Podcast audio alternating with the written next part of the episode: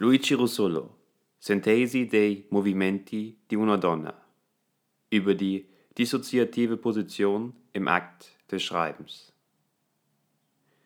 Die Nuancen des Ausdrucks lila-violett verlaufen, zerlaufen im Blickfeld, werden durch schwarze Windung gehalten und schlussendlich zur Silhouette einer Person formatiert. Diese trägt eine aufgehellte Kopfbedeckung, blickt nach unten und liest augenscheinlich ein Buch. Im Hintergrund bewegt sich eben diese Person, gar vorwärtig und rückwärtig. Sie scheint wohl aus dem Bilde wandern zu wollen, doch im selben Moment sucht sie Zuflucht in der Mitte. Ein verblasstes Gelb unterstützt die Bewegungsabsicht des Bildes, doch die ins Dunkle verlaufenden Töne halten die Dame wohl endgültig im Bilde. Jenes Werk Russolos sei wohl dem Titel nach das Abbild eines herkömmlich fließenden Bewegungsakts einer Dame, doch bei vertiefender Betrachtung ebenso ein Versuch, dem Körper seinem menschlichen Mittelpunkt entfliehen zu wollen. So bleibt es aber letztlich nur ein fortwährender Akt des Scheiterns, ein bloßes Rütteln an den Käfigstangen seiner selbst, welcher im Moment der Konfrontation mit der Realität als Alltagshalluzination aus dem Gedächtnis verschwinde. Die Dissoziation, in diesem Kontext kann es falls unter psychiatrischen Aspekten zu betrachten, ist ein Zerfall, ein Auflösungsvorgang einer bestehenden Entität, welcher mit der rückwärtigen Alltagseinkehr sein Ende findet. Das Produkt jenes Prozesses ist dabei stets an das Wesen der jeweiligen Person gebunden. So sei wohl besagter schöpferische Exkurs ebenso mit der Position eines Schriftstellers zu vergleichen, der sich im Akt seines Schaffens verliert. Der Übergang zwischen dem unbewussten Alltagseskapismus und dem bedenklichen Verlust seiner gewohnten Wahrnehmung sei dabei wohl ein fließender, aber ebenso ein notwendiges Übel, um schlussendlich in anderen Welten koexistieren zu können. Jener Zerfall sei dabei wohl ein aktiver Prozess.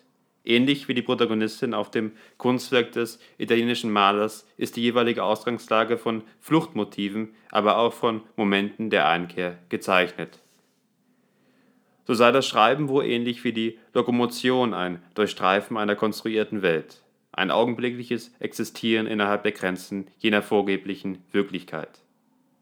Das finale Einfangen der dargebotenen Bewegungssequenz geht vor als Sinnbild des Durchbruchs einer scheinbaren Barriere die jeweiligen Affekte, welche mit diesem Durchstoß verbunden werden, formatieren wohl das schöpferische Potenzial des vorzogenen Mechanismus und dienen damit als ein Reservoir des Kreativen.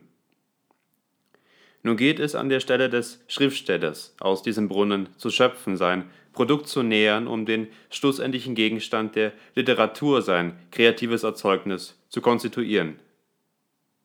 Die letztliche Finalisierung dessen, das endgültige Erwecken der eingefrorenen Bewegungssequenz geschieht einzig und allein durch die Integration des Rezipienten. So schreibt der französische Philosoph Jean-Paul Sartre in seinem Essay Was ist Literatur? Zitat Denn das literarische Objekt ist ein seltsamer Kreisel, der nur in Bewegung existiert. Um es entstehen zu lassen, bedarf es eines konkreten Akts, der Lesen heißt. Und es bleibt nur so lange am Leben, wie das Lesen andauern kann. Zitat Ende. Infolgedessen sei wohl besagter Prozess ebenso wie der des Zerfalls ein zeitgebundener, der durch seine Abkehr bzw. durch die erneute Einkehr des Alltäglichen sein Ende findet. Durch ein erneutes Aufgreifen der Lektüre, durch das Versetzen jenes Kreises aus seiner Ruhelage, wird der damit verbundene Affektbetrag bzw. die bloße Reminiszenz dessen zutage getragen. Die hierbei aufgeführte emotionale Behaftung findet wohl in den zukünftigen Darlegungen der Konsumenten ihr Echo, entpuppt sich abschließend als Missklang oder aber auch als melodischer Pfortensprenger. Der Akt des Schreibens schließt sich erst durch das Aufgreifen des Geschriebenen. Er ist somit an den fortwährenden Konflikt zwischen dem kreativen Ursprung und der Begegnung des anderen gebunden nur so wird auf diesem Wege das Geschriebene auch schlussendlich zum Gehörten. Ich danke Ihnen für Ihre Aufmerksamkeit.